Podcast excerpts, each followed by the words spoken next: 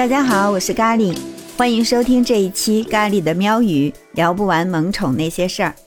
前两期节目当中，我们讲的《幻象骑士》还有《赛虎散步道》这两个故事，可以说啊是典型的科幻小说，充满了隐喻和象征意义。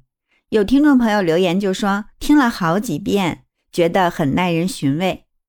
今天呢，我们就轻松一点，讲一个充满温情的故事。叫做《猫见未来》，主角是一只叫做扭扭先生的猫。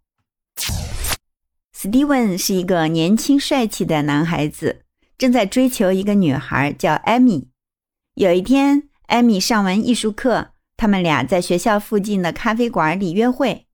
艾米忽然就问 Steven：“ 你喜欢猫吗？”Steven 说：“嗯，应该喜欢吧，只是我没有养过。”艾米说。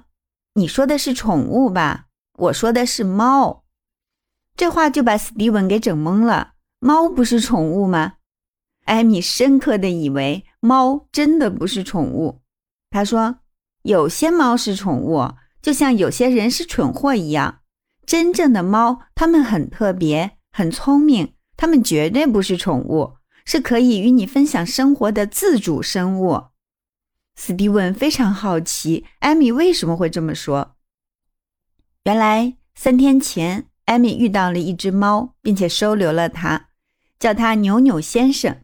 据说这个名字在猫语里的意思是“跋涉在可能命运的阴影中的旅人”。而且，艾米告诉斯蒂文，扭扭先生可以预知未来。更有趣的是，艾米告诉斯蒂文，扭扭先生想见见他。有些关于未来的事情啊，需要他知道。于是，Steven 就半信半疑的跟着艾米来到他的公寓。这个房间很小，很简陋，但是在 Steven 的眼里，艾米让房间蓬荜生辉，她就像童话里的公主一样。情人眼里出西施嘛。Steven 一转身，看到艾米抱着一只巨大的橘猫走了过来，他们打断了牛牛先生的下午觉。准备让他预见未来了。斯蒂文看着眼前这只大橘猫，还有一盒子的单词纸片儿。艾米说：“牛牛先生会用他的预言之爪把需要的单词挑选出来，然后按照顺序排好。”斯蒂文看着牛牛先生抬起左爪，快速的排列着，忍不住问：“哎，他的预言之爪为啥是左爪呀？”艾米大笑着说。因为他是左撇子呀。接着，艾米说：“牛牛先生很挑剔，他会告诉你你的未来，但是呢，不想我在场，所以我先离开一会儿。你不要问他太多问题啊，最多十分钟。”说完就出去了。过了一会儿，牛牛先生移动单词片的爪爪停了下来。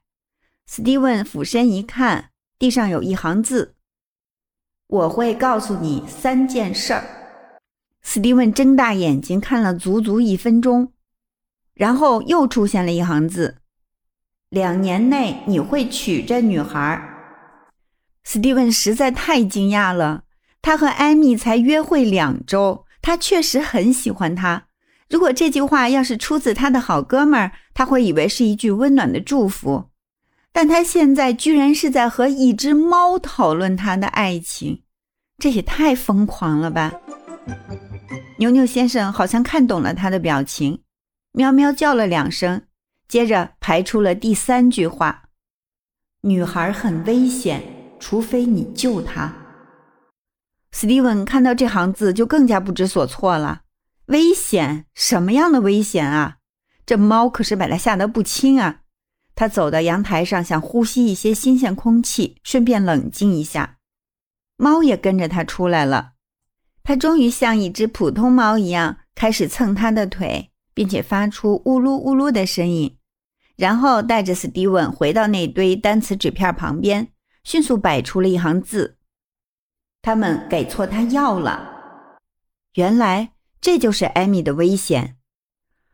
史蒂文赶紧去找艾米常用的那个药瓶，给药房打通了电话，详细描述了药的特征。